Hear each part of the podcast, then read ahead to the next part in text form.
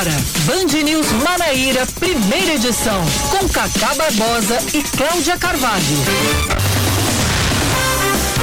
9 horas 27 minutos em João Pessoa, 9 horas 27 minutos na Paraíba. Bom dia, bom dia, bom dia. Hoje é quarta-feira, meio de semana, é lá e Lô, é dia 6, 6 de outubro de 2021. É o dia do equilíbrio, como diria nosso glorioso Ricardo Martins né? Dia do equilíbrio, né, Leandro Oliveira? Muito bem.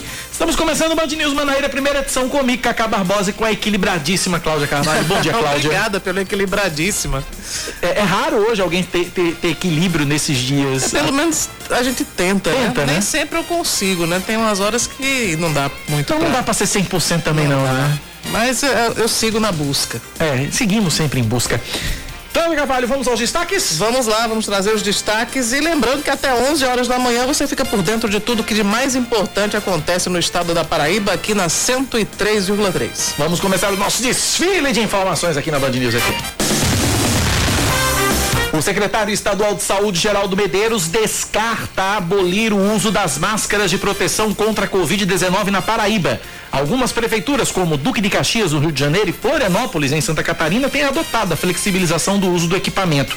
São Paulo e Rio de Janeiro também estudam decretar o fim da obrigatoriedade da máscara. De acordo com Geraldo Medeiros, o fim, o fim do uso da máscara vai ser a última flexibilização.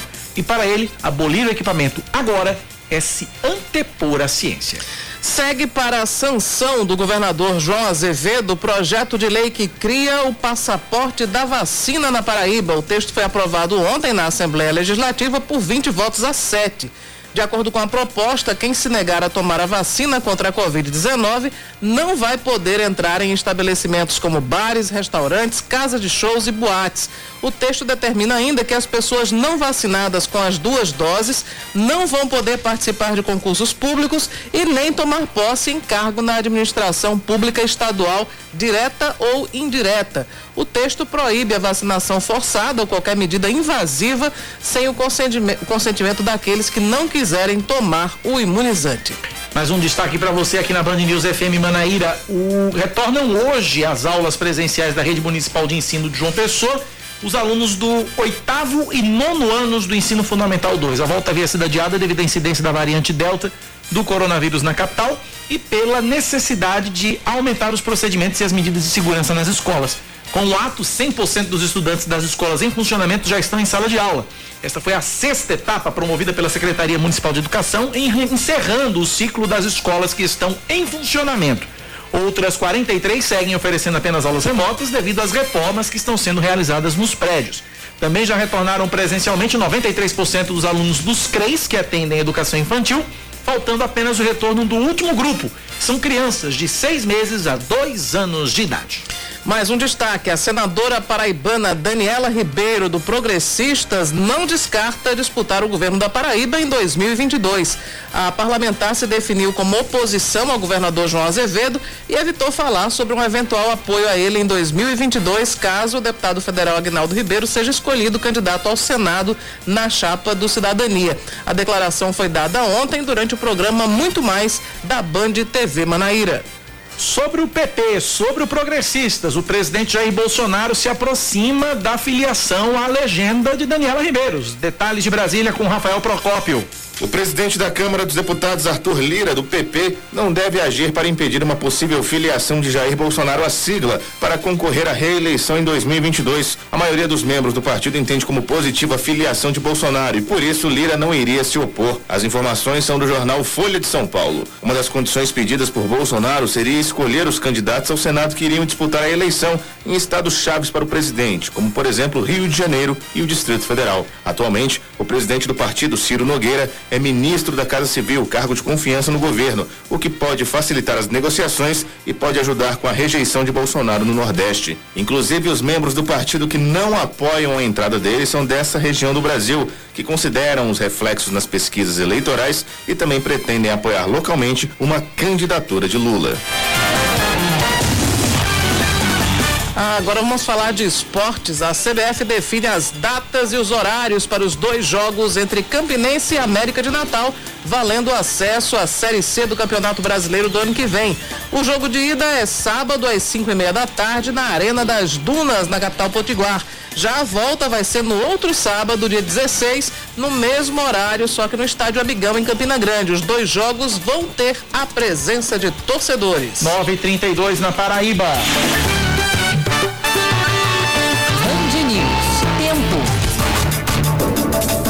Quarta-feira em João Pessoa deve ser de sol entre nuvens pela manhã e pancadas de chuva à tarde à noite, mínima de 22 graus, máxima de 29.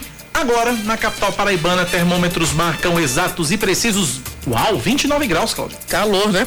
Em Campina Grande, previsão para hoje também é de sol entre nuvens, mas não deve chover. A mínima é de 20, a máxima pode chegar aos 30 graus. E na Rainha da Borborema, neste momento, senhoras e senhores, pasmem, 28 calorentos graus.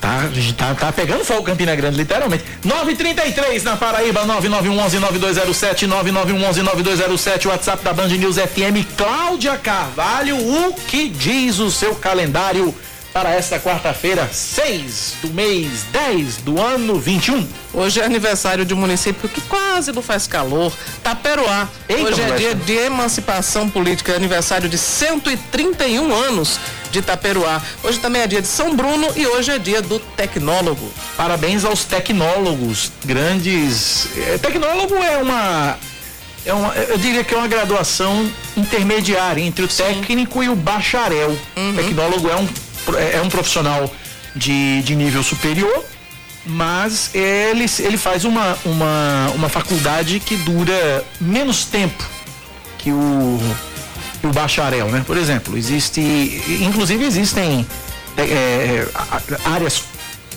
existe, na mesma área existem, por exemplo, é, o curso de bacharel, existe o bacharel, existe o curso o tecnólogo na mesma área, por exemplo, na contabilidade existe, na administração existe. Então, é, parabéns a todos os tecnólogos que hoje comemoram o seu dia.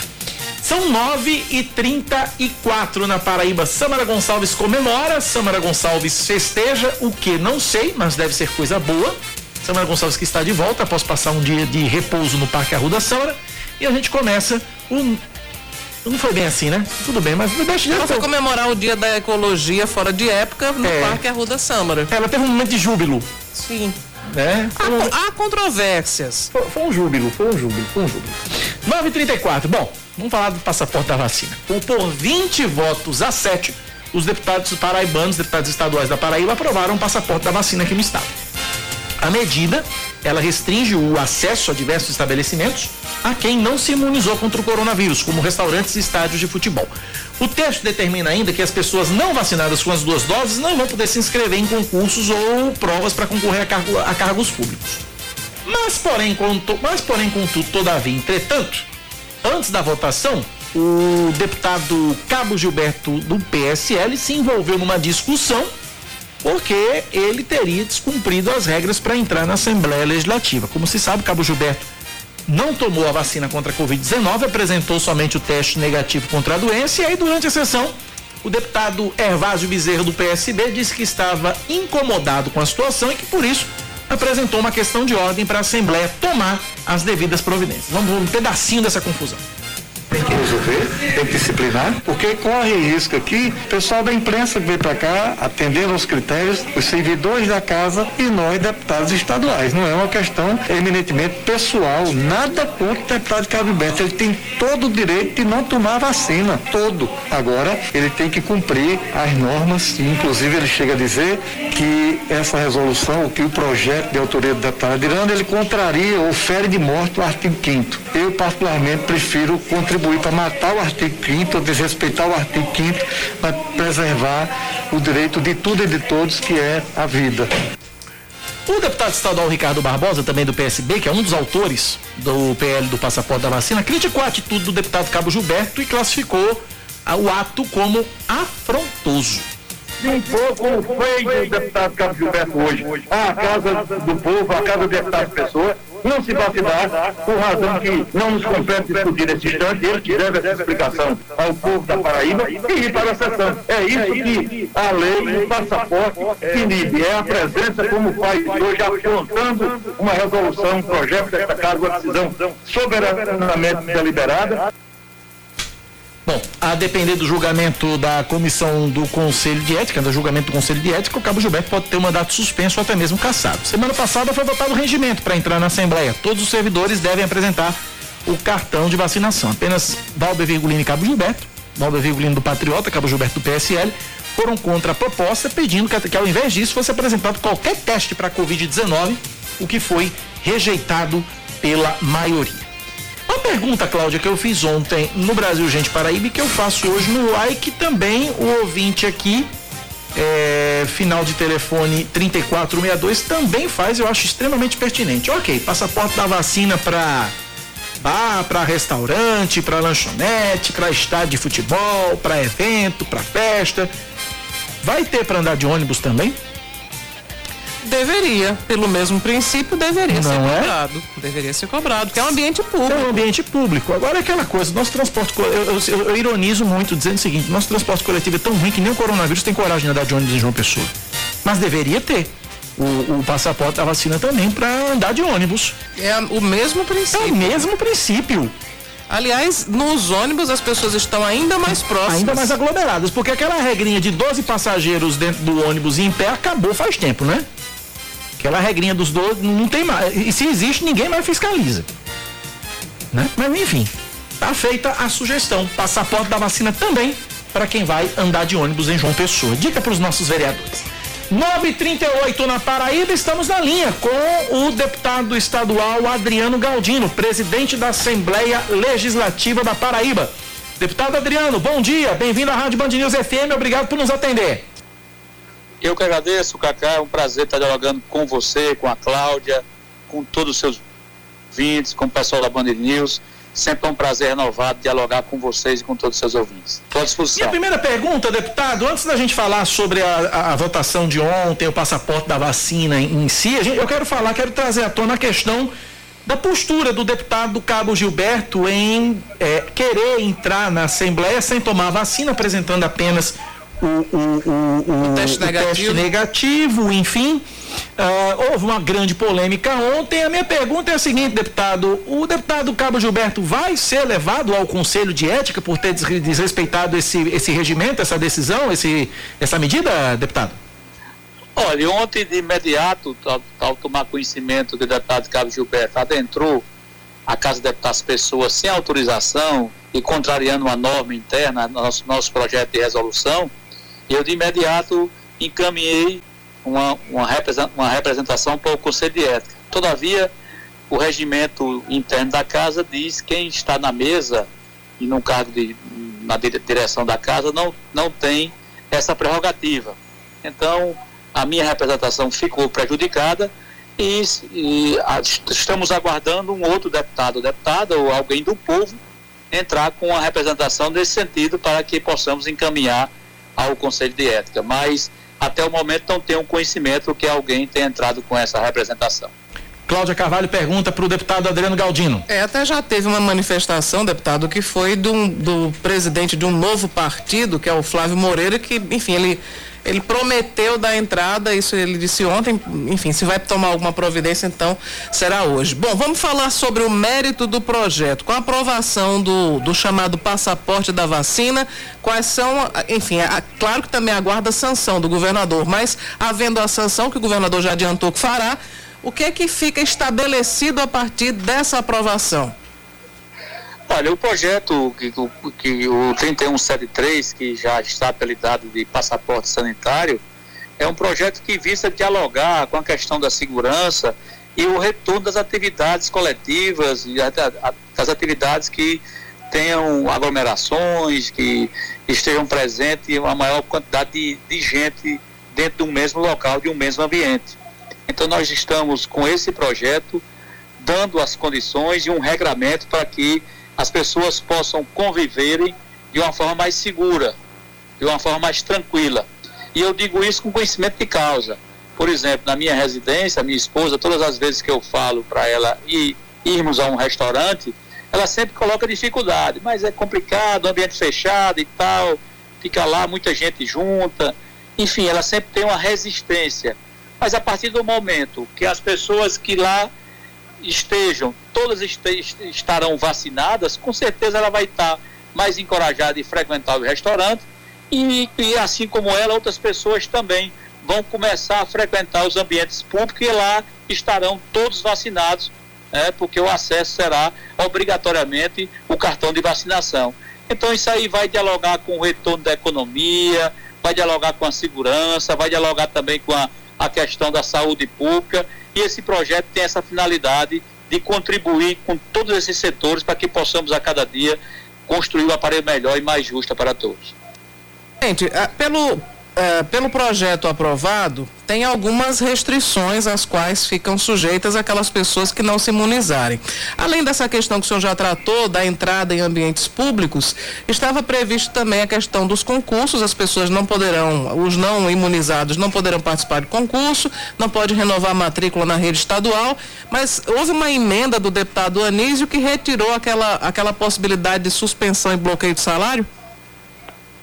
Exato, a deputada Anísia solicitou essa, essa emenda, a emenda foi debatida e foi aprovada, então a questão é, da sanção de, de, perder parte do salário por conta de faltas, o, deixar isso bem claro é o seguinte, o cidadão não se vacinou, o funcionário não está vacinado, consequentemente ele não pode trabalhar por não estar vacinado.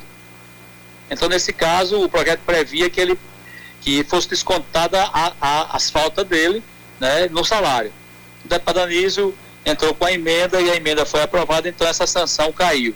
Mas as demais sanções, sanções continuam. As demais sanções continuam no projeto.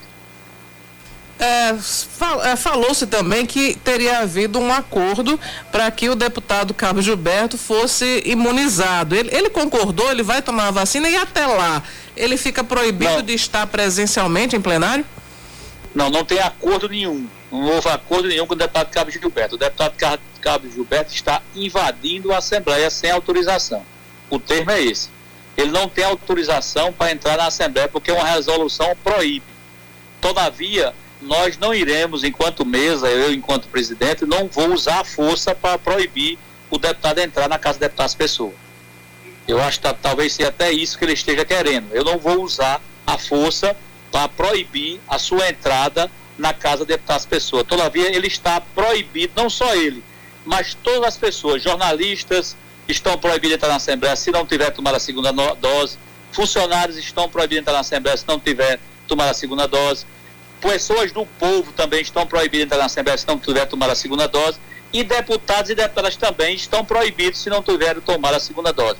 O deputado Cabo Gilberto está invadindo a Assembleia, está entrando na Assembleia sem autorização da Casa de Deputados Pessoa. Presidente, aí fica uma situação constrangedora, né? Porque é, a regra vale para todo mundo, mas tem um deputado que publicamente descumpre e, enfim, como é que fica a Assembleia diante dessa resistência?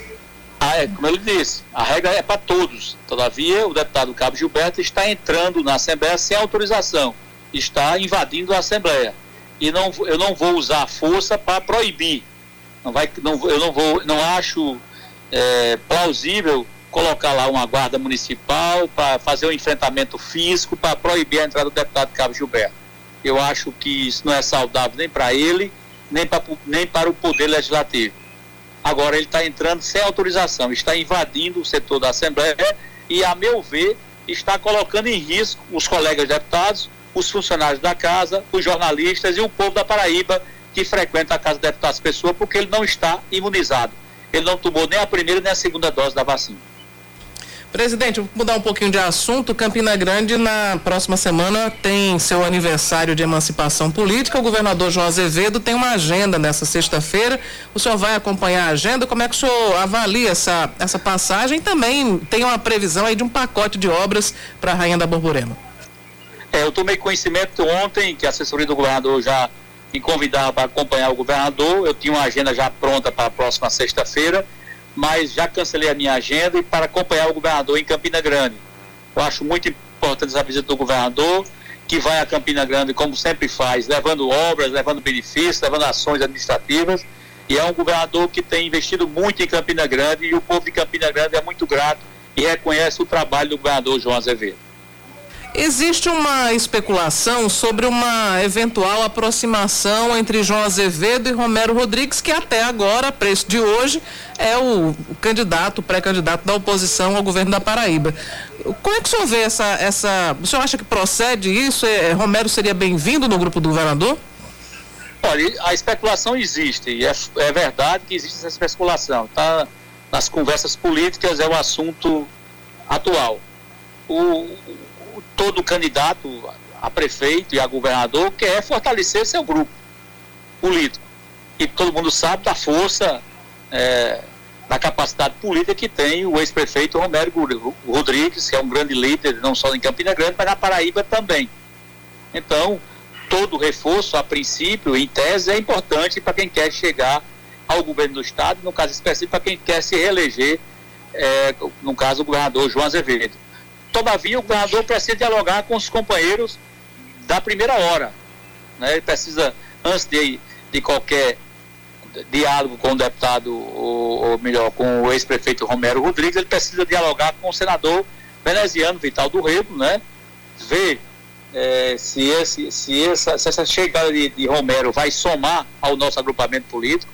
Enfim, o governador precisa dialogar não só com o veneziano, mas também com o deputado estadual Inácio Falcão, com o Adriano Galdino, com o senador e o deputado federal hoje, pré-candidato senador Efraim Moraes, com o seu grupo político, tá certo? Agora, eu, a princípio, não tenho nada contra oh, a vinda do deputado, Romero, do ex-prefeito Romero Rodrigues, não tenho nada, absolutamente nada contra, é, tenho uma amizade pessoal com ele, acho ele uma, um bom político na Paraíba, tá certo? Mas acho que o governador precisa dialogar com sua base para ver e fazer a conta, né? Quem chega, quem sai, se, se chegando todos ficam, se chegando alguém sai e fazer a conta do mais e menos para ver se é atrativo o seu agrupamento político essa, essa conversa e esse e, e, essa, e essa chegada do deputado Romero Rodrigues para o grupo do político governador João Azevedo. Deputado, com relação, mudando também, mudando agora um pouquinho de assunto, mais uma vez, indo para um outro, para um outro tema, uh, a questão das contas do ex-governador Ricardo Coutinho que estão na Assembleia em análise. Uh, já dá para prever quando vai ser essa, essa votação, quando é que o plenário deve votar? E o senhor já teve acesso a esse documento? O senhor já tem algum posicionamento pessoal a respeito desse assunto? Não, não tive acesso porque ainda não chegou na Casa de Deputados Pessoa, ainda está no Tribunal de Contas mas nós temos um rito próprio lá no, no regimento da casa. O primeiro, o primeiro prazo, se eu não me engano, são 30 dias de prazo, não pode ser 29, tem que ser 30. Essas contas ficam à disposição na casa para todos os deputados poderem tomar conhecimento dela. Então, se você achar que é muito tempo, mas se lembre que tem 36 deputados. Então, é menos de um dia para cada deputado analisar essas contas. Então, as contas ficam à disposição dos deputados por 30 dias e não pode ser 29 nem 28. A partir é o primeiro prazo que, que a gente dá e o regimento impõe essa condição. E a partir daí tem outros prazos. Tem um prazo da, da defesa do, do, do ex-governador Ricardo Coutinho, vai ter prazo para os deputados da comissão de orçamento dar seu parecer, enfim, tem um, um prazo que está dentro do regimento, nós vamos cumprir na íntegra esse prazo e vamos dar ampla direito de defesa também a, ao, ao ex-governador Ricardo Coutinho. Enfim, vamos fazer a coisa dentro do regimento na maior tranquilidade. A Casa de Deputados Pessoas está acostumada a fazer grandes debates e será mais um grande debate que nós iremos cumprir com a nossa obrigação na maior tranquilidade. Ah, nesse caso da aprovação ou reprovação, apreciação das contas de Ricardo, existe uma dúvida em relação a qual seria o quórum. É, quantos votos são necessários para, enfim, para modificar o entendimento do Tribunal de Contas que rejeitou as contas do ex-governador? Olha, Cláudia, eu pedi ajuda de quatro escritórios conceituados de, de João Pessoa. Pedi ao deputado, uh, tentando falar de deputado, eu me perdoe a, a falha. Eu pedi ao escritório do doutor Solon e do doutor Walter Agra para preparar um parecer nesse sentido pedi ao doutor Odon Bezerra, que é irmão do nosso deputado Evásio Bezerra para me dar um parecer nesse sentido. Pedi ao procurador, doutor Fábio Andrade, enquanto, enquanto advogado que ele é também, para me dar um parecer nesse sentido. E pedi ao doutor Newton Vitor, escritório Newton Vitor, para também fazer um parecer nesse sentido. E estou aguardando esses pareceres para que eu possa, é, a partir desses pareceres, é, construir um procedimento dentro da casa de uma forma bem tranquila, bem legal e a gente tomar o encaminhamento correto dentro da legislação eh, e do ordenamento jurídico brasileiro. Presidente, para a gente concluir, quais são os planos de Adriano Galdino para 2022? Eu sei que o seu irmão, Murilo Galdino, é pré-candidato a deputado federal. E o senhor, como é que o senhor se insere aí nesse cenário eh, pré-eleitoral? Olha, eu, eu tenho, tenho dito sempre, se, eu tiver a honra e o privilégio de ser convidado pelo agrupamento político do governador João Azevedo para compor a chapa na condição de vice, eu vou analisar é, esse, esse convite com muito carinho e com muita atenção. Mas também não estou é, fazendo isso como um cabo de guerra. Né? Eu também estou fazendo minha campanha para deputado estadual com muita tranquilidade. Acredito que, tenha, que eu tenho uma, terei uma votação expressiva. Eu fui candidato a primeira vez, tive 29.600 votos, a segunda tive 40.600, é, a terceira tive 45.600 e pouco também, fui, agora fui o terceiro mais votado, e vou crescer ainda mais a votação. Então estarei, se não, se não é, se esse convite para vice, se eu não conseguir convencer os meus pares, que eu reúno as condições e posso agregar muito na chapa majoritária. E se eu for convencido que alguém possa agregar mais do que eu, né? E nesse sentido eu me curvarei a decisão da maioria e vou continuar como deputado estadual e servindo a Paraíba e servindo principalmente as cidades que eu represento enquanto político, enquanto deputado estadual. Ok, presidente. Queria lhe agradecer muito pela, pela entrevista, por, pelo senhor ter mais uma vez nos atendido para falar de tantos assuntos importantes aqui na Rádio Band News. Pois é, eu que agradeço. Vou, vou retornar agora para a sessão. Eu saio para atender você e deixei o deputado Tião Gomes na presidência, que é o nosso vice-presidente. É um, é um deputado de vários mandatos, que tem uma experiência muito, muito grande enquanto deputado. E vou retornar agora para a presidência. Para mim sempre é um prazer dialogar com vocês e com todos os seus ouvintes. Fiquem todos com Deus e até breve, se Deus assim nos permitir. Obrigado pela deferência em interromper a sessão e deixar a sessão para nos atender. Um forte abraço, deputado. Boa sessão para o senhor. Nove da manhã, 54 minutos. Então é o seguinte, tá bem claro que o, o, o deputado Adriano Galdino vai manter, se manter firme na, no, no posicionamento dele com relação a Cabo Gilberto. Sim. Não entra sem vacina. Agora ele também deu um outro recado. Disse: olha, não vou usar força. Ele quer que eu use a força, mas eu não vou usar força. É, então no, no fim das contas, Cabo Gilberto vai continuar frequentando Agora até quando, né? Essa é a pergunta. E vai ficar é. apresentando teste toda vez? E aí vem a pergunta de ontem: quem é que vai pagar esse teste? Será que vai entrar na conta do ressarcimento do parlamentar para despesa médica? Tem tudo isso aí. É, existe um custo político e existe um custo financeiro também, né? Exatamente. E a gente entende que o deputado Cabo Gilberto ele age dessa maneira para satisfazer o público dele, que é um é. público que é anti-vacina, enfim, que ele, ele tem um, um discurso voltado para esse público. Mas é, é, claro que também existe um, um, um, custo moral, político, de que aquelas pessoas que. E a, a maioria da população acredita né, e se submete à vacinação contra o novo coronavírus, justamente para se imunizar, respeitando esse direito à saúde coletiva, que é um direito que, obviamente, se sobrepõe também a, ao direito individual, nessa questão de, de, ir e vir, no caso do deputado poder ir e vir no âmbito da, do plenário da Assembleia. Então, é, é, há uma antipatia, acredito eu, muito maior por parte do eleitorado em relação à atitude do deputado Cabo Gilberto. E aí, não sei, é, é, ele Ontem circularam muitas informações de que ele teria feito um acordo, que ele iria tomar a vacina, mas agora o presidente já descartou, disse que não houve nada disso, que ele não, não se comprometeu a tomar a vacina e que está, nas palavras de Adriano, invadindo a sessão na Assembleia. Pois é. Vamos acompanhar e saber o que que acontece. Agora há pouco, Cacá, teve um momento curioso na Assembleia o deputado estadual Jutaí Menezes estava na tribuna e ele foi criticar o governador de Pernambuco por cobrar a segunda dose para que o, os fiéis possam frequentar os templos, todos os tipos de templos religiosos no estado de Pernambuco. Aí ele fez uma crítica forte a Eduardo Campos. Só que Eduardo Puxa. Campos morreu, né? O governador de Pernambuco agora é Paulo Câmara, mas enfim, o, o deputado se exasperou tanto que errou até o, o, o direcionamento da crítica. 957 na Paraíba. Estamos a 361 dias das eleições 2022. É importante que o eleitor esteja atento caso precise resolver algumas pendências com o Tribunal Regional Eleitoral. Para saber como é que o eleitor pode e deve regularizar a sua situação, a gente vai conversar a partir de agora com Alice Coelho, ela é chefe da 70 Zona Eleitoral de João Pessoa. Alice, bom dia, bem-vinda à Rádio Band News. Bom dia, bom dia Cacá, bom dia Cláudio, bom dia ouvintes. Bom, estou aqui para tirar as dúvidas necessárias e esclarecimentos necessários ao eleitor.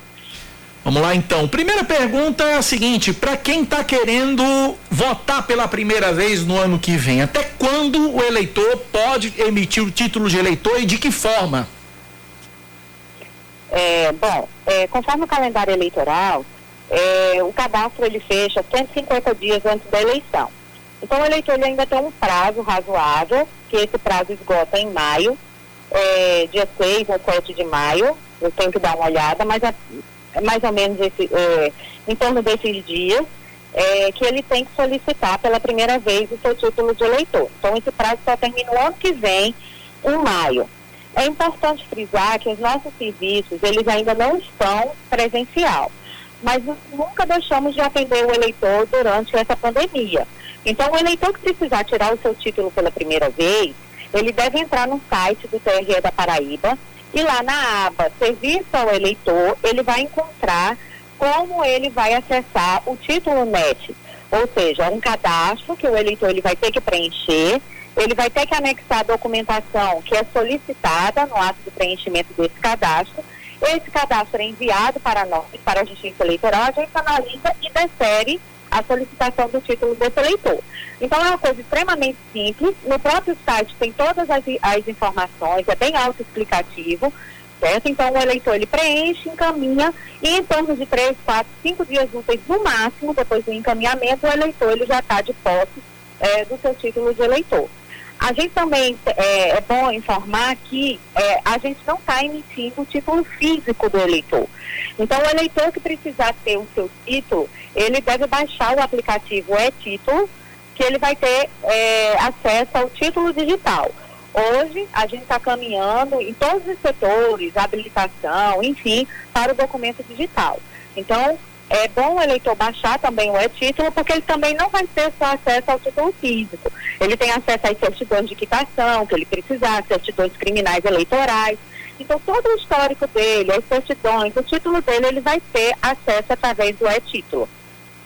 Inclusive a mudança de sessões, caso aconteça uma atualização é, imediata, automática, na, na, também no e-título, né, Alice? Ah, Exatamente. Uma... O e-título, ele informa para o eleitor o local de votação, é, tem todas as informações. Então é bem prático e o eleitor tem todas as suas informações através do aplicativo.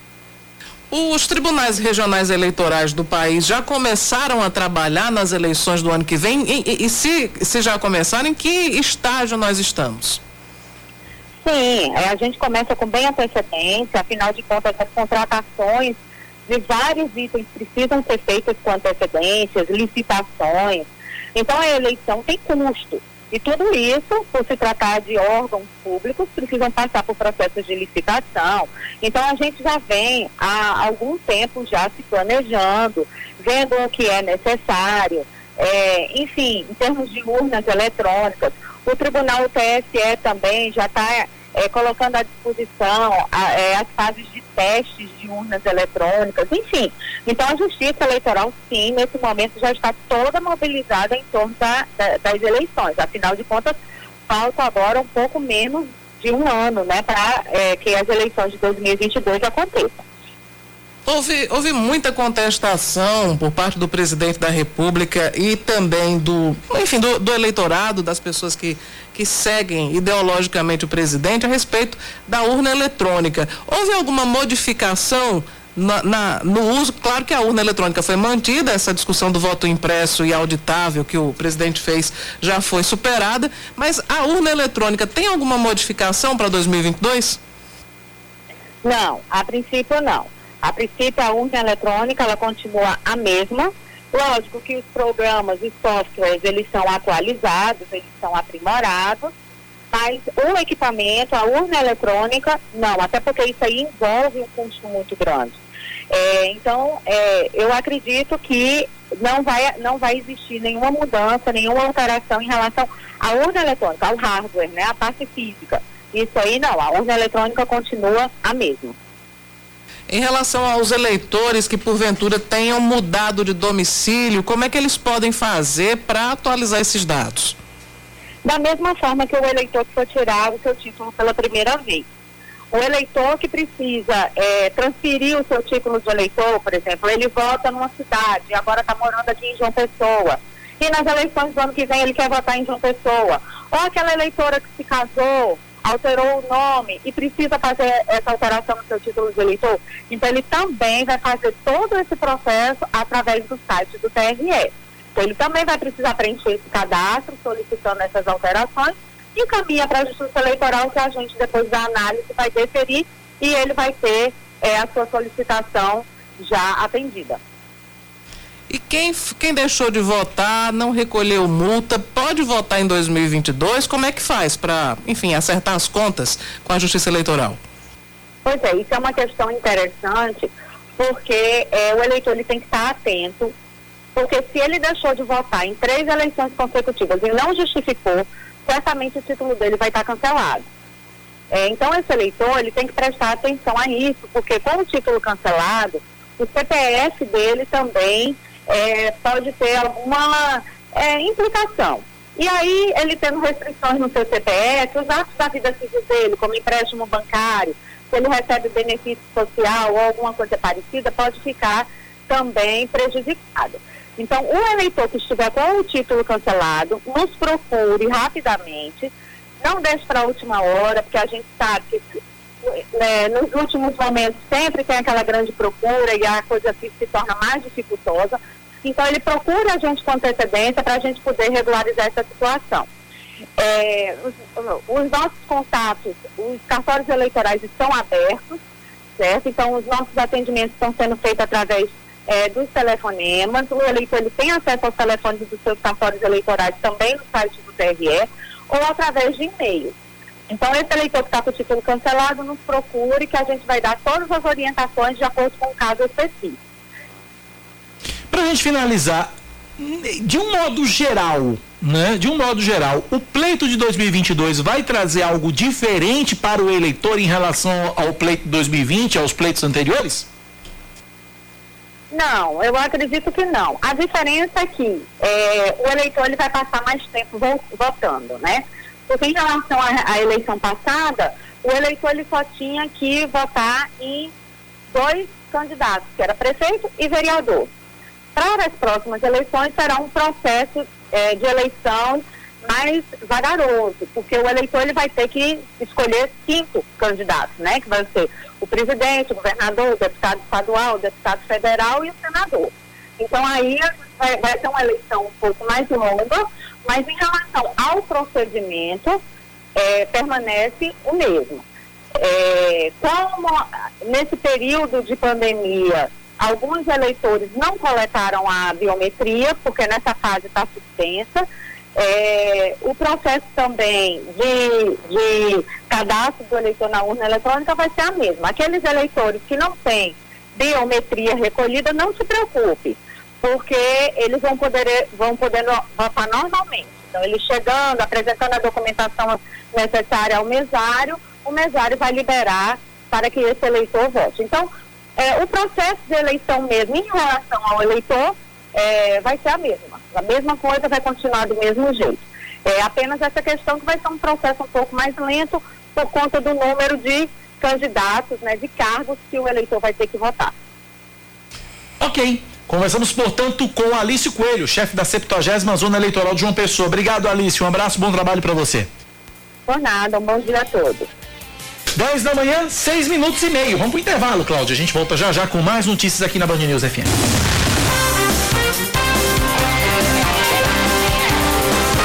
Nós estamos de volta, são 10 horas e 9 minutos. E você vai continuar conferindo aqui as principais informações do estado da Paraíba no Band News Manaíra, primeira edição.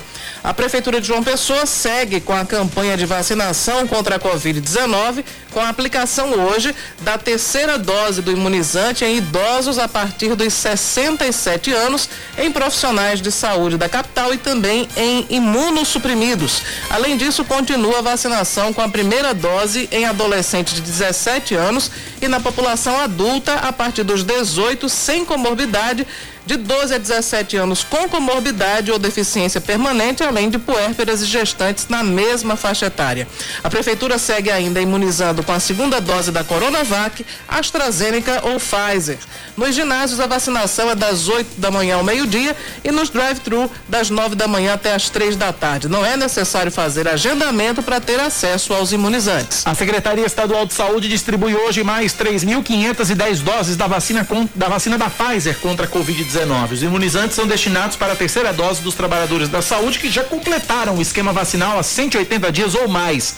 Na Paraíba já foram aplicadas 4 milhões 269 mil 951 doses, sendo 2 milhões 770 mil 614 paraibanos que receberam a primeira dose e 1 milhão 477 mil e 20 pessoas que já concluíram o esquema vacinal.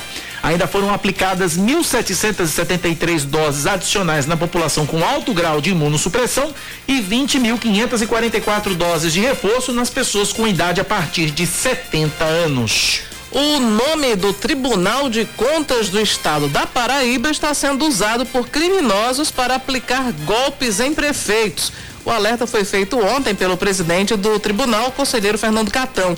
De acordo com ele, os criminosos, por telefone, solicitam dinheiro ou transações bancárias. Catão disse que o Tribunal de Contas do Estado não pede dinheiro a ninguém e que o golpe já foi denunciado à polícia.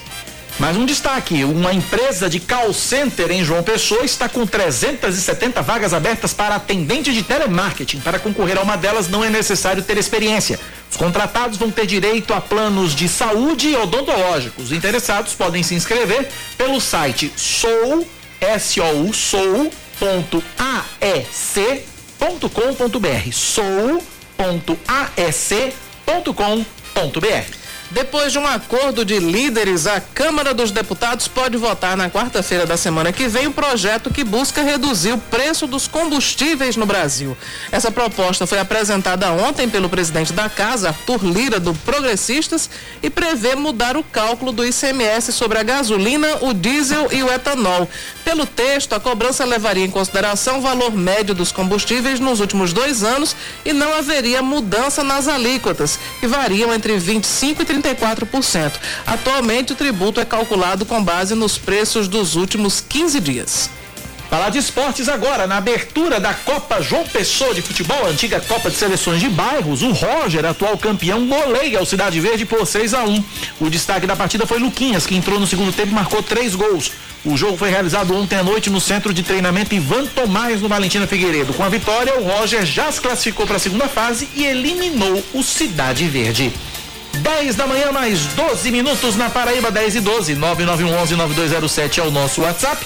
9911-9207, WhatsApp da Band News FM Manaíra.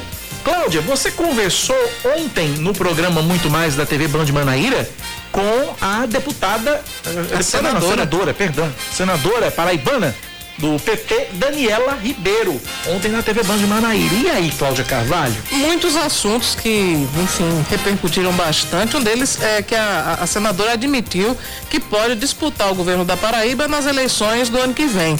Essa declaração foi ontem durante entrevista ao programa Muito Mais da TV Band de Manaíra e de acordo com Daniela, a possível candidatura dela ainda precisa ser analisada em dois aspectos: a vontade do povo e também o futuro político do irmão, o deputado federal Agnaldo Ribeiro. Nós temos escutado também com relação ao projeto, muita gente querendo Agnaldo como senador, candidato a senador, né, deputado federal, por tudo que ele fez pelo Paraíba também, o trabalho que ele vem fazendo nos municípios. E aí a gente tem tido um certo respeito com relação àquilo que a população está dando, porque candidatura você não pode impor. E nesse processo está acontecendo essa coisa interessante, que é tantos municípios que vêm, os prefeitos, tal, vêm finalizando para essa candidatura, pré-candidatura né, de Agnaldo, e alguns outros vêm com essa questão Daniela. Então, assim, a gente precisa aguardar e você pode dizer, negar peremptoriamente que não serei. Isso aí a senadora reforçou também nessa entrevista que fez que ela faz oposição ao governador João Azevedo e evitou falar sobre eventual apoio à reeleição de João em 2022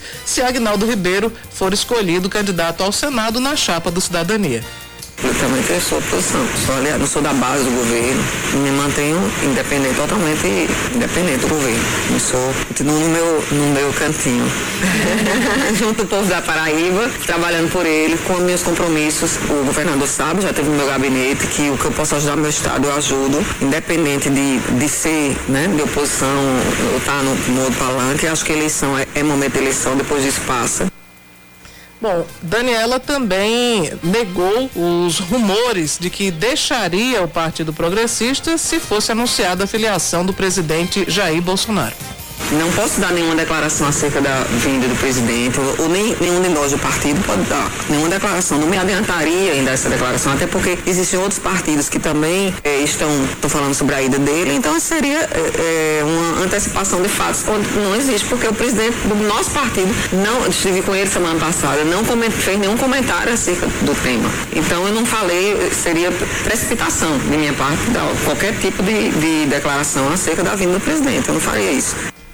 É, mas embora a senadora tenha, enfim, ratificado, tenha enfatizado que o, o presidente do partido, senador Ciro Nogueira, não não compartilhou nenhuma informação nesse sentido da filiação de Jair Bolsonaro, o jornal Folha de São Paulo diz que o presidente da República está cada vez mais próximo de fechar aliança com progressistas para concorrer à eleição do ano que vem. Como condição, Jair Bolsonaro pediu para escolher os candidatos que vão disputar uma vaga no Senado em estados que são considerados estados-chave para ele, como o Rio de Janeiro. Tá aí, 10 da manhã, 16 minutos, na Paraíba, 10 e 16. 9911-9207 é o WhatsApp da Band News FM. Vamos para Brasília agora. Tem Fernanda Martinelli, que já está do outro lado da linha, falando com a gente sobre a reforma tributária. Tem informações direto da capital federal. É você, Fernanda, bom dia. Oi, Cacá. Cláudia, bom dia a vocês, a todos os ouvintes. É isso mesmo. Ontem, o relator da proposta da reforma tributária entregou o seu parecer ao presidente do Senado, Rodrigo Pacheco. O escolhido foi senador Roberto Rocha, do PSD do Meião, e entregou o texto e agora expectativa para votação no plenário do Senado da República. Lembrando que a reforma tributária já começou a ser analisada na Câmara, agora vai ter essa análise no Senado. Dentro do texto, o principal eixo é a criação de um imposto sobre valor agregado, que vai se chamar IVA. É um imposto dual, porque vai ter um tributo exclusivo inclusive para a União, que vai juntar PIS e COFINS, e outro para estados e municípios, que vai juntar o ICMS e o ISS. Esse tributo deve seguir os mesmos moldes da contribuição sobre bens e serviços, que foi analisado na Câmara e que está né, tá sendo ainda votado em relação à Câmara. Aliás, além da CBS, também vai ser criado um outro imposto, segundo o texto do relator, o IBS, que é uma contribuição que vai ser repatriada entre também estados e municípios. Essa arrecadação vai acontecer nos estados, então, uma coisa é a contribuição sobre bens e serviços, que vai direto para a União. Outra coisa é o imposto sobre bens e serviços, que vai ser arrecadado aí por estados e municípios. Ainda existe a possibilidade de uma terceira tributação, que é o imposto seletivo que vai substituir o IPI, né, que, que é aquele imposto sobre produtos industrializados.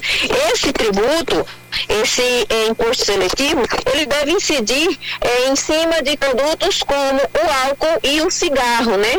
Produtos de consumo. Então, esse foi o parecer final. O, o senador Roberto Rocha explicou que vai sim conversar com os líderes partidários para discutir esse parecer, esse relatório que ele fez. Há divergências, porque o presidente do Senado, Rodrigo Pacheco, disse que quer mínimo de impostos possível, que é facilitar o sistema tributário no Brasil e agora vai ser a discussão em relação à criação desses novos impostos no Senado da República. Esse é o primeiro relatório. Ainda tem um projeto que está na Câmara que trata sobre a declaração do imposto de renda, que também vai ter o seu parecer discutido no Senado da República, mas como já havia sido combinado entre os presidentes das duas casas, o texto vai ser fatiado e vai ser debatido ponto a ponto aí dentro dessa questão da reforma tributária Rodrigo Pacheco não definiu uma data ainda, mas disse que quer colocar o mais rápido possível o texto de Roberto Rocha para análise do plenário, que quer finalizar a reforma tributária ainda em 2021.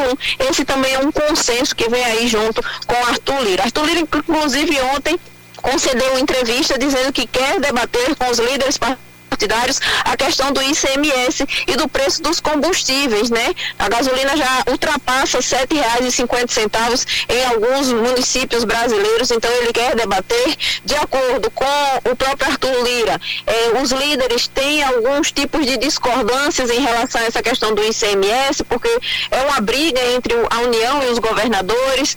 A União disse que o ICMS deve ser retirado ou pelo menos baixado nos estados. Os governadores dizem que a culpa do preço dos combustíveis, dos combustíveis não é da cobrança do ICMS, então existe essa briga aí entre União e governadores e agora Arthur Lira disse que quer se debruçar e quer sim debater questões relacionadas ao preço dos combustíveis e também do gás de cozinha na Câmara dos Deputados. É com vocês.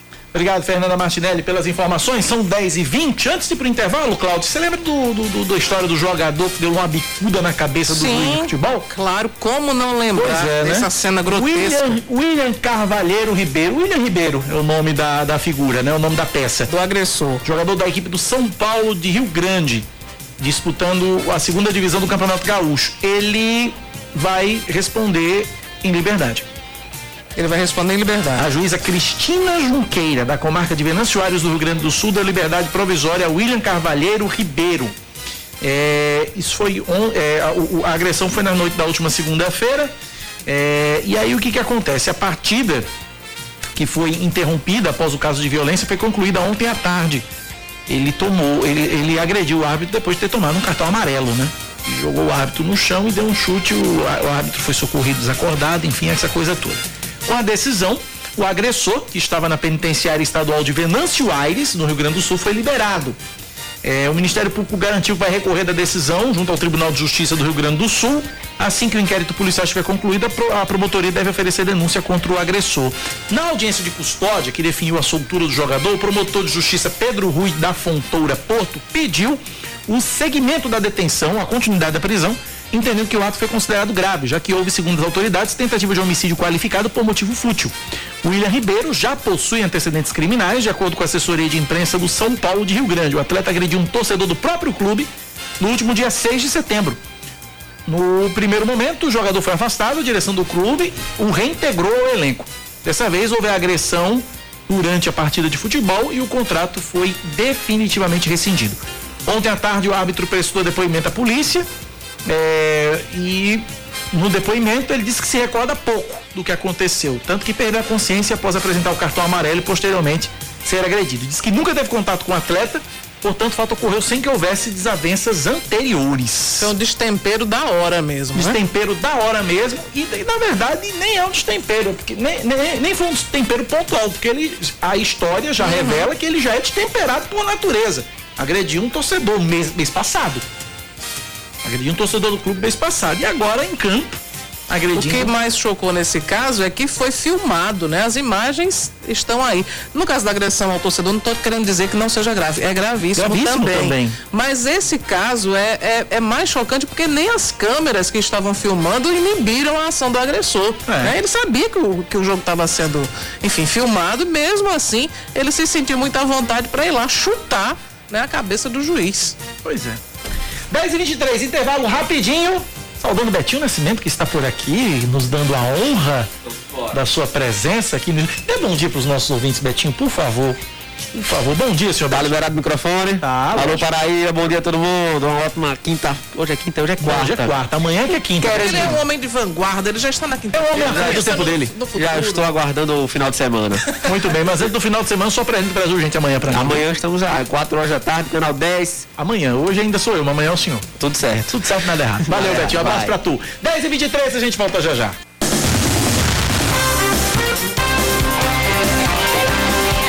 Dez da manhã, 27 minutos em João Pessoa, de volta com o Band News Manaíra, primeira edição. A delegada de Polícia Civil Maria Solidade de Souza é condenada pela quinta vara mista de Santa Rita a 13 anos e quatro meses de prisão em regime fechado, além da perda do cargo público. A condenação leva em conta sete crimes que teriam sido praticados por ela em 2014, relacionados a apropriações de metade das fianças pagas por pessoas que foram presas. A delegada vai poder recorrer da decisão em liberdade. Maria Solidade de Souza foi presa em abril deste ano durante uma operação da Polícia Civil, é melhor, da Polícia Federal, em conjunto com o GAEC, Grupo de Atuação Especial contra o Crime Organizado do Ministério Público da Paraíba, por tentar extorquir um policial federal.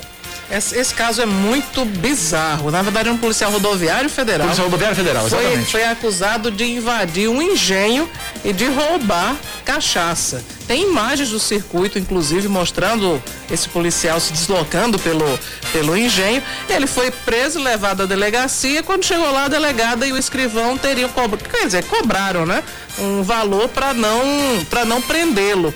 Daqui a pouco eu trago, Cacá, eu peguei aqui o processo e tem a tabela com. São sete atos em que ela comprovadamente se apropriou. Então, tem dizendo qual foi o processo, quem era a pessoa, quanto pagou a delegada e quanto ela recolheu efetivamente aos cofres públicos. Caramba. Normalmente metade daquilo que, que a pessoa pagava. Bom, vamos para mais um destaque. O Diário Oficial do Estado traz hoje alterações no edital do concurso da Polícia Civil da Paraíba. As retificações atingem itens que tratam dos requisitos para o cargo de perito oficial criminal, procedimentos para candidatos com deficiência, pontuação na prova de títulos e conteúdos programáticos do concurso.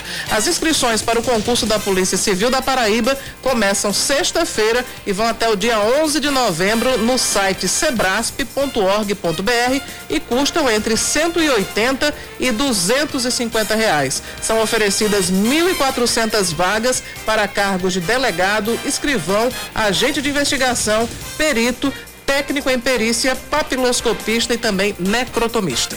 A Prefeitura de Campina Grande começa a aplicar hoje a terceira dose da vacina contra a Covid-19 nos profissionais de saúde em geral que tomaram a segunda dose até o dia 5 de abril.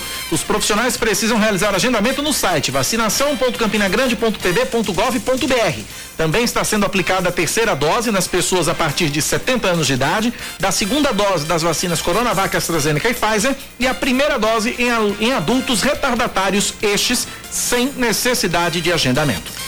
Dois homens e uma mulher foram presos ontem durante a Operação Paluz 2 da Polícia Civil nos municípios de Areia, Remígio e Esperança, no agreste da Paraíba. Ainda foram apreendidos 150 papelotes de maconha, um revólver calibre 38 e também munições. Os policiais apreenderam também uma máscara utilizada para cometer roubos. De acordo com a 12ª Delegacia Seccional que comandou a operação, com essas três prisões a unidade já contabiliza 150 prisões em 2021.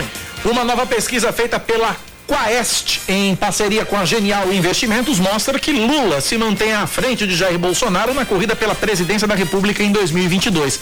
No primeiro turno, o petista aparece com 43% das intenções de voto contra 24% do presidente. O apresentador José Luiz da Atena tem 11%, Ciro Gomes 10%, brancos e nulos somam 9%. Com o Sérgio Moro, Lula tem 44%, Bolsonaro 24%, o ex-juiz 10% e Ciro Gomes 9%. No cenário com João Dória, o petista alcança 45%, presidente 26%, Ciro Gomes 10% e o governador de São Paulo 6%. Com Luiz Henrique Mandetta na disputa, Lula tem 44%, Bolsonaro 26%, Ciro Gomes 11% e o ex-ministro da Saúde 6%. Nos demais cenários, com Eduardo Leite, Rodrigo Pacheco e Alessandro Vieira, nenhum dos três atinge 5%. Nas simulações de segundo turno, Lula venceria todos os candidatos. Contra Jair Bolsonaro, o petista atinge 53% e o, e o presidente 29%. Atualmente, ainda de acordo com a pesquisa, 53% dos brasileiros classificam o governo como ruim ou péssimo, outros 24% como regular e 20% como ótimo ou bom. A pesquisa foi feita entre os dias 30 de setembro e 3 de outubro e ouviu mais de 2 mil pessoas. A margem de erro é de 2 pontos, 2,2 pontos percentuais para mais ou para menos. E vamos agora, esporte. vamos ao esporte. O Corinthians vence o Bahia no retorno do público aos estádios em São Paulo. Quem traz o destaque pra gente é Maurício Ferreira. Tá vendo, Leandro? Não acreditou que o Corinthians vencesse? Venceu, meteu três. Vai, Leandro. A torcida do Corinthians volta à Neoquímica Arena após a liberação de público e comemora a vitória de virada sobre o Bahia em Itaquera. Sem acompanhar a equipe na Casa Alvinegra desde fevereiro de 2020, o grito entalado na garganta veio no final do primeiro tempo, quando Roger Guedes marcou de pênalti e empatou, já que o Bahia havia saído na frente.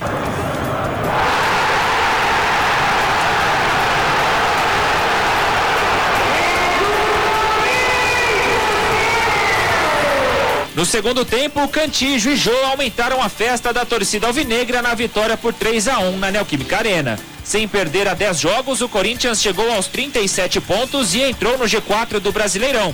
Dependendo de uma combinação de resultados de Bragantino e Fortaleza, que entram em campo hoje à noite, o Timão pode terminar a rodada em quarto lugar. Lembrando que o próximo jogo do Corinthians, Betinho Nascimento, que ainda está por aqui, e Leandro Oliveira, é contra o nosso esporte, Betinho. Lá em Recife. Mas. É, ver esporte tudo. Só que tá difícil, né? Torcer pelo esporte.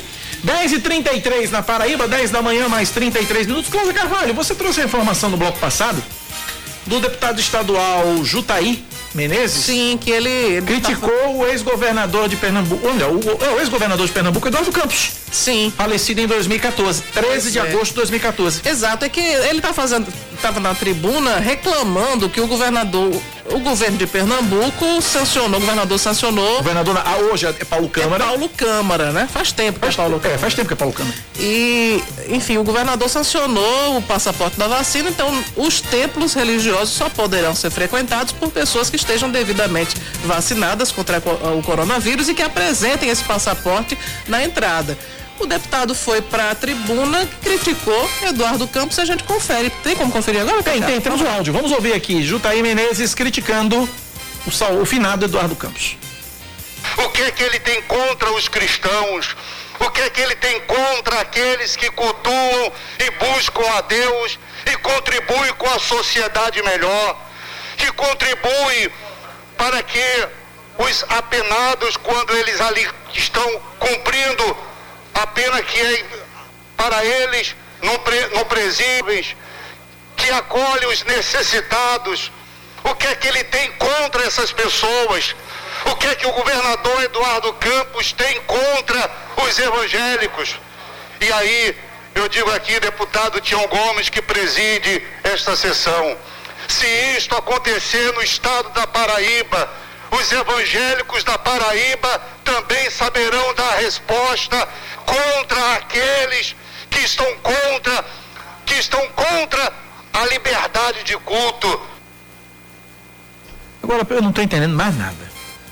Estou entendendo mais nada. Deixa, diga qual é a sua aflição é, para ver se eu posso é, lhe ajudar. Jutaí Menezes não foi ele que aconselhou o Cabo Gilberto a tomar a vacina. Mas Jutaí pra... votou contra a exigência do passaporte da vacina. E ele não aconselhou, eu não entendi, eu não entendo mais nada mesmo, Cláudia. É porque tem um, um, segmento né, de pessoas que é a favor da vacina, mas é contra a exigência do passaporte. Acho que deve ser o caso do deputado Jutaí Menezes. Ontem foram sete votos contra a exigência do passaporte. Camila Toscano, Tovar Correia Lima, Jutaí Menezes, Valber Virgulino e Cabo Gilberto, que a gente já imaginava, Anderson Monteiro e tá faltando um aqui que eu não consegui lembrar. Enfim, hum. são, foram sete foram votos. sete votos contrários. Exato. Então eu acho que a tese do, do deputado Jutaí é que ele seja favorável à vacina, mas que não se exija né, comprovante da vacinação para que as pessoas possam ter acesso a ambientes públicos. É. Bom, eu acho que passaporte é passaporte, tem que valer para todo mundo e se for feito aqui na Paraíba, tem que ser feito também nas igrejas, também nos ônibus, nos supermercados, nas lojas, no comércio. Eu acho que é, uma, é fundamental, é uma segurança para todos nós. Pois é, deixa eu trazer agora, com, uh, peguei aqui o print da sessão do placar. Votaram contra o passaporte da vacina Anderson Monteiro, ah. é, também o Cabo Gilberto, Camila Toscano, Valber Virgulino, é, quem mais foi que votou aqui contra? É, vamos lá deputado Jutaí Menezes, Moacir Rodrigues e o deputado Tovar Correia Lima. Foram esses os votos contrários ao passaporte. É, eu, eu, só, acho, eu, eu, só achava realmente um, um, certo exagero com relação ao passaporte, uma, uma certa rigidez no passaporte com relação à história de se bloquear salário de servidor. Que aí realmente é, é, o, é o sustento do caba, mas é, é, mas o resto, o acesso. Mas aí que está, Cacá. Na prática, acho que dá no mesmo, porque se a pessoa não pode entrar no ambiente para trabalhar, ela vai poder receber o salário no fim do mês? É, mas aí eu acho que é uma consequência de não poder ir ao trabalho, né? Não o fato. Porque às vezes o cara vai trabalhar e Sim, ok. Que ele poderia ir trabalhar e por não ser imunizado ele não, não conseguir receber é, o salário. Ele pode estar trabalhando remotamente, né? Ele Sim. Pode... Agora, se for imposto a ele que ele tem que voltar ao trabalho e se ele não voltar ao trabalho, aí é punido com as faltas que, né? Que, que é, regulamentares dentro daquilo que se prevê uhum. dentro de uma relação entre empregado e empregador. Mas, fora isso, eu acho que é extremamente válido o passaporte da vacina. Eu também tem, sou favorável. Totalmente favorável. E, e tem que ser estendido para a igreja, para. Para todo meio público. Para ônibus também. Shopping, ônibus. Né? Eu adoraria entrar no. Eu, eu adoraria. Se bem que eu, o, o por exemplo, no, no, no shopping, aí eu faço um elogio público aqui. Eu faço um elogio público ao Manaíra ou Mangabeira Shopping, que eles têm tido protocolos extremamente firmes e eu, é um lugar que eu me sinto extremamente seguro dentro do shopping, Manaíra Shopping. Diferente uhum. dos outros, mas o Manaíra Mangabeira eu me sinto extremamente seguro porque lá os caras adotaram um protocolo muito firme. Mas eu adoraria, por exemplo, apresentar uma carteira de vacinação lá e dizer o seguinte, ó, tá aqui, ó, tô vacinado e vou entrar e tô seguro. Eu acho que é, que é fundamental. Uhum. Eu acho que é fundamental. 10 da manhã, 39 minutos na Paraíba, 10 e 39 Cacá, eu fiquei devendo aqui uma informação sobre as fianças. Sim, as fianças, a tabela do. A tabela da. da quanto a, a, delegada Maria Soledade Maria embolsava, né? Pronto, então teve uma, a prisão de dois enfim, dois suspeitos em 2014, eles pagaram 500 reais, veja só, pagaram 500 reais de fiança, mas a delegada só recolheu 300 para o, enfim, para a delegacia e ficou com 200. Com, com 200. Em 2014, em, ainda em 2014, um cidadão foi preso, pagou R$ 1.500 de fiança, 500 foram efetivamente recolhidos, o resto ficou mil reais, ficaram com, com a delegada. Ah, houve outra no, em março de 2014, o cidadão foi preso, pagou mil reais e só foi recolhido 500 a metade ficou com a delegada. Um outro caso, também em 2014, 21 de janeiro de 2014, a, sentença foi arbitrada em 2000, o pelo primeiro preso e 1.500 pelo segundo e 350 reais foi o que foi recolhido, o resto ficou com a delegada. Ah, uma outra prisão em abril, 26 de abril de 2014, a fiança foi de 724 reais e somente 400 reais foram recolhidos. E finalmente, no dia 3 de 6 de 2014, fiança de 725 reais, com recolhimento de 350 reais. Dia, uh, tem outro caso aqui ainda. O, o, o, no dia 3 de 6 de 2014, o, o preso pagou mil reais de fiança, foi recolhido 400. No dia 14 de maio de 2014, um outro cidadão preso recolheu, enfim, recolheu aí não tem o, o, valor não. E também no dia 24 de 5 de 2014, é, enfim, também é, é, esses dois últimos não tem, não tem informação sobre quanto foi pago, mas enfim, nessas outras ocasiões aqui, sete é, é, casos comprovados de que a delegada cobrou uma fiança X e recolheu Y para os cofres públicos. Agora, pelo que eu estou vendo, são fianças pequenas. São valores, valores pequenos. Valores pequenos. Ah, se queimar por causa de micharia. Mas é aquela questão, né? Não, não, não existe crime pequeno nem crime é, grande, mas se apropriar de muito ou de pouco. Ou de pouco é, é um crime. É, Agora é concussão. No é... caso do servidor público é concussão. Não, mas eu não estou nem questionando a, a, a, pena nem não. Eu, entenda a, a, a atitude da, da, da, da, delegada se queimar e passar por isso com a micharia. É, o, o constrangimento, É um constrangimento. a vergonha É. e a perda do cargo também, a prisão foi condenada a 13 anos, né? Pois é. E por tão pouco, né? Tão pouco em termos de valores, né? É, Cacá, mas nesse caso, valores é, é que a delegada realmente não tem. Não né? tem, isso aí é Porque os fato. valores éticos, morais, profissionais. Isso aí é verdade, isso aí é verdade, faltou. É triste pra gente ter que reconhecer, mas lamentável esse caso que envolve a delegada Maria Solidade. É verdade. 10 e 42 intervalo, a gente volta já já. 10 horas e 44 minutos, nós estamos de volta com Band News Manaíra, primeira edição. A Paraíba registra apenas 29 casos de Covid-19 e 5 mortes pela doença nas últimas 24 horas. Agora o estado totaliza 442.237 diagnósticos e 9.325 mortes desde o início da pandemia.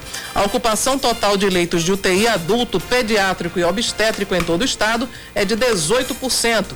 E de acordo com o Centro Estadual de Regulação Hospitalar, 10 pacientes foram internados nas últimas 24 horas e 141 estão em unidades de referência. Um grupo de motociclistas fechou ontem o cruzamento da Avenida Epitácio Pessoa com a Rui Carneiro em mais um protesto contra a morte do motoboy Kelton Marques, atropelado por um carro a mais de 160 km por hora no dia 11 de setembro no retão de Manaíra, em João Pessoa. O motorista do veículo está foragido e já tem contra si um mandado de prisão preventiva. O protesto iniciou por volta das quatro e meia da tarde se estendeu até o início da noite. A Secretaria de Educação e Cultura de João Pessoa está com inscrições abertas para que alunos da rede municipal de ensino possam se inscrever para participar de uma seleção para estudar gratuitamente na escola do Teatro Bolshoi. A inscrição é feita na própria diretoria da escola em que ele está matriculado e é destinada para alunos nascidos em 2010, 2011 e 2012. A próxima etapa vai selecionar apenas 20 inscritos para os testes oficiais e os aprovados vão participar de uma terceira fase, que será na sede da Escola de Balé em Joinville, Santa Catarina. Lá eles vão disputar as vagas com crianças de todo o Brasil e também de outros países. Os aprovados na seleção final vão morar em Joinville durante oito anos com todas as despesas referentes à moradia, juntamente com a de uma coordenadora de apoio custeadas pela Prefeitura de João Pessoa. A Universidade Federal de Campina Grande e a Universidade Federal da Paraíba são, respectivamente, primeira e terceira colocadas no levantamento de maiores depositantes de registros de patentes de invenção no Brasil em 2020, feito pelo Instituto Nacional de Propriedade Industrial. A segunda posição é ocupada pela Petrobras. De acordo com o INPE, esta é a terceira vez consecutiva que a UFCG e a UFPB aparecem no top 3 da lista com maiores números de patentes registradas. No ano passado, a UFCG alcançou a marca de 96 registros, 90 em 2019 e 82 em 2018. Já a UFPB foi responsável por 74 registros em 2020, 100 em 2019 e em 2018 foram 94. Juntas, em 2020, as duas universidades somam 3,32% de participação entre os 50 registradores de patentes de invenção no país. Dados apontam aumento no número de uniões estáveis do país. Quem traz as informações pra gente é Paloma Moraes. Cresce em 14% o número de uniões estáveis no país. Um levantamento realizado pelo CNB, Colégio Notarial do Brasil, mostra que até agosto deste ano foram realizadas 88.781 escrituras de união estável, frente a 77.777 no mesmo período de 2020. A advogada Eduarda Bastos passou a morar na casa do companheiro há cerca de um ano e resolveu realizar a união estável em maio por ser um procedimento mais simples que o casamento. Para caracterizar a união estável especificamente, nós colocamos quatro pré-requisitos, que são união pública, contínua, duradoura e o objetivo de constituir uma família. No meu caso, a escolha se deu porque eu já convivia, então a gente preferiu formalizar. E o processo é muito rápido, no casamento não. A declaração é realizada com um tabelião de notas por duas pessoas que vivem juntas como se fossem casadas. O esporte de Patos desi- desiste de disputar a segunda divisão do Campeonato Paraibano deste ano. A decisão foi anunciada ontem pelo clube por meio de nota. No documento assinado pelo presidente Dario Leitão, Dário Leitão, o Pato alega que o motivo da desistência foi financeiro, uma vez que, ainda devido à crise ocasionada pela pandemia, o clube não conseguiu os patrocínios necessários para formar um elenco qualificado e que permitisse ao Alvirrubro lutar pelo retorno da elite do futebol paraibano. Tetracampeão da segunda estadual, sendo o último título em 2018. O esporte de Patos estava no grupo B da competição, ao lado de Desportiva Picuiense, Queimadense, Sabugi, Serrano e Esporte Lagoa Seca. A Federação Paraibana de Futebol ainda não anunciou quais medidas deve adotar com a saída da equipe sertaneja. 10 e 49 hora dele. Esportes com Yuri Queiroga. Oferecimento Sicredi Evolução, 30 anos cooperando ao seu lado. E Armazém Paraíba. Aproveite a promoção de aniversário do Armazém Paraíba. Definição da CBF para os horários dos jogos das quartas de final da Série D já saiu. O Campinense, que se você for pegar a última pontuação, teve melhor do que o América de Natal, inclusive passou em segundo do grupo contra a terceira posição do Mecão, na chave 3. Os dois se enfrentaram na primeira fase. O Campinense vai decidir o acesso em casa. O desfecho não foi dos melhores em 2003, já na Série C ou ainda na Série C contra o Santo André. Também não foi dos melhores contra o Ferroviário em 2018, quando foi a última vez que o Campinense chegou a essa fase que decide o acesso para a Série C, mas agora o torcedor está esperando que o final seja feliz, seja um final diferente desses últimos anos e que depois de pelo menos nove anos tentando, o Campinense, enfim, deixe a Série D para trás e consiga o acesso à Série C. Eu tinha martelado em alguns pontos nas últimas colunas a respeito do Campinense, sobre o Campinense estar desistindo um pouco do jogo, um pouco tarde, um pouco cedo, perdão, tarde nada, um pouco cedo demais. E o que a gente viu nos jogos contra o Guarani de Sobral foi totalmente o oposto do que aconteceu contra o Sergipe. No primeiro jogo, o, Campinense venceu aqui na Bacia das Almas, já no, nos acréscimos, com um golaço, claro, mas nos acréscimos, com o gol do Matheus Regis, e no jogo de volta, a equipe passou a ser realmente letal no segundo tempo, com os gols que decretaram a classificação em cima de um sempre difícil Guarani de Sobral em ainda mais difícil estádio do Ju. Mas é claro que o Campinense, para esta fase de quartas de final, ainda precisa ficar atento a outros pontos. Um deles é o time poder deixar a situação em aberto, no mínimo, ao sair da partida de ida na Arena das Dunas. Não se pode sair com uma vantagem muito encaminhada para o adversário, porque todo mundo conhece a tradição e o peso da camisa do América de Natal. E por, melhor, por mais irregular que o time esteja, não se pode dar sopa para o azar. O segredo para o Campinense é este jogo sair de Natal ou com vantagem para ele próprio, ou, no mínimo, em aberto.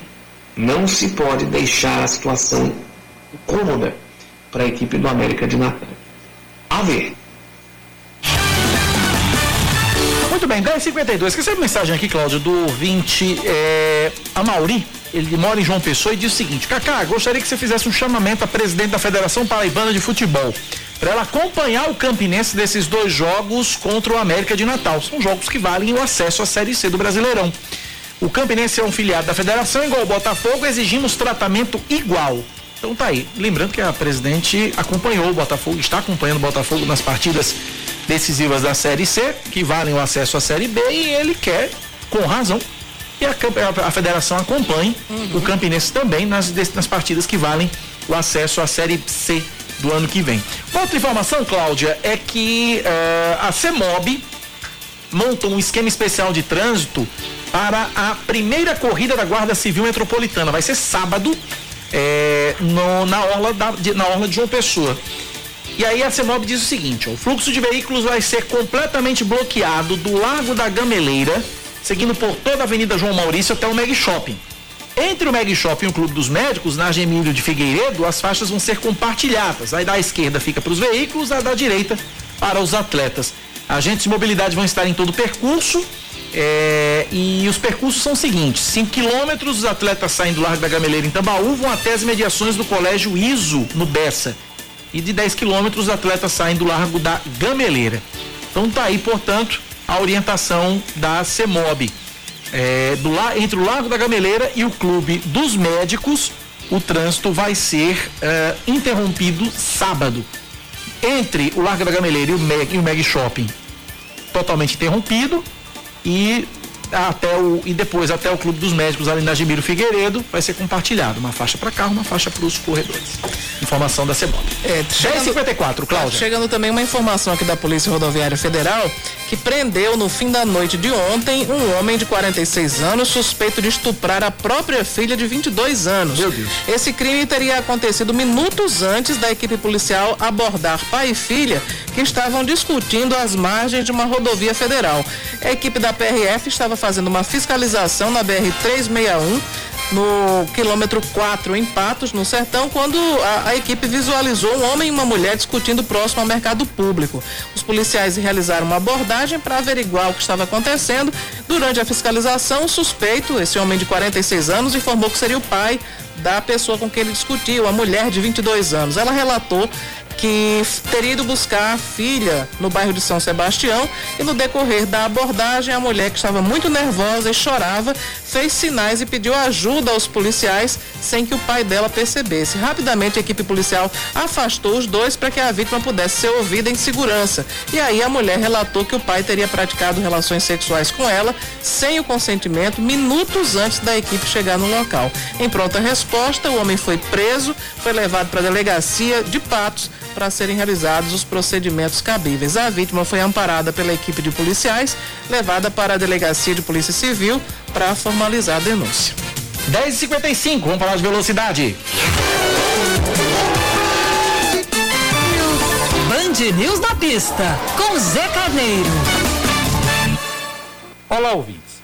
Enquanto aguardamos para assistir ansiosos o Grande Prêmio de domingo na Turquia, no autódromo do Istanbul Park, Vamos tratar aqui com vocês da possível troca de motor da Mercedes-Benz do Hamilton e como tudo isso pode influenciar na continuação do campeonato. É bom lembrar que o campeonato de pilotos está apertadíssimo. O Hamilton lidera por apenas dois pontos e o Verstappen vem de uma prova de recuperação espetacular na Rússia. Tendo largado da última posição, foi premiado com a coragem de ter trocado o seu motor na prova de Sochi com o segundo lugar. Com tudo isso, a Red Bull diminuiu drasticamente a vantagem que a Mercedes tinha naquela pista com aquela condição do Verstappen largar em último. Agora, o peso da decisão está na mesa da Mercedes-Benz. Se sabe que é necessário a troca dos motores para que se evite uma quebra no meio da prova, já que as unidades motrizes já têm a sua vida útil tecnicamente alcançada, estando sujeito agora a uma falha a qualquer momento. É por isso que as equipes estão trocando os motores. Mas conforme a regra, você só pode trocar até três motores sem punição. À medida que você já alcançou essa troca, a partir de agora você vai sofrer uma penalização no grid.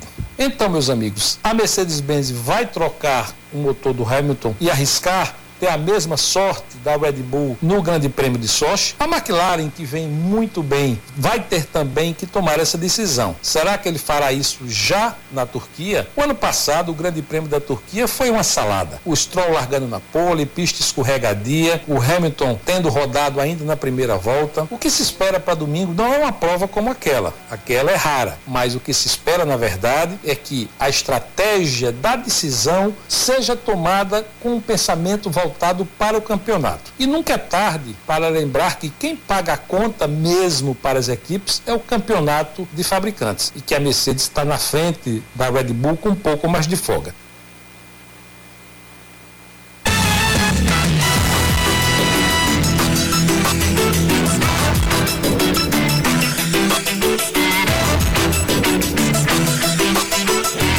58 na Paraíba, um ouvinte aqui mandou uma mensagem aqui dizendo o seguinte: Cacau, eu quero saber como é que eu faço para pedir para a CEMOB para colocar uma lombada na rua onde eu moro, porque o, acidente, o índice de acidentes aqui na minha rua tá grande. Só que tem um detalhe, para primeiro a gente pedir, a gente tem que dizer o nome da rua. Ele não falou o nome da rua. É, tem que dizer o nome da rua. tem que dizer o nome da rua. Diga o nome da rua pra gente aí, guerreiro, porque aí a gente pode ajudar você e pedir pro pessoal da CEMOB, pessoal do Rádio Escuta, providenciar e fazer o pedido, porque sem o nome da rua fica complicado, né? Sem o nome da rua fica complicado. Diga o nome da rua e o bairro que a gente fala aqui. Agora você tem um minuto para fazer isso.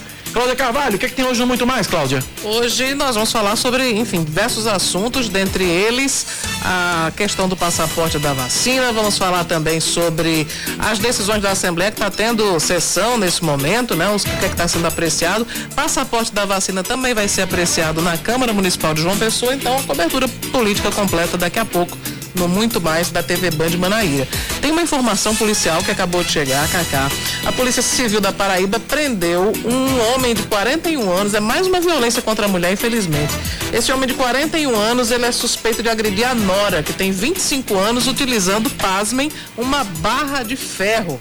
Ele foi preso pela equipe de plantão da Central de Flagrantes em Campina Grande. Isso aconteceu no bairro da Liberdade por volta das 5 e meia da tarde de ontem. A vítima foi encaminhada pela Polícia Militar até a Central de Flagrantes. Mandou o nome da rua aqui, vamos lá, ligeirinho. Cacá, é na rua Vereador Luiz Carvalho Costa. Ela dá acesso à BR. Ela passa por trás do SESC Senat. Ela dá acesso à BR. Aí o trânsito é muito por lá, que os carros passam muito por lá para pegar a BR. Aí Tá jóia, meu irmão. Tá feito o apelo. Alô, alô, Cemob. Acabou, Cláudio. 11 horas. Vem o Band News Station. Tchau. Tchau, até amanhã. Você ouviu Band News Manaíra, primeira edição.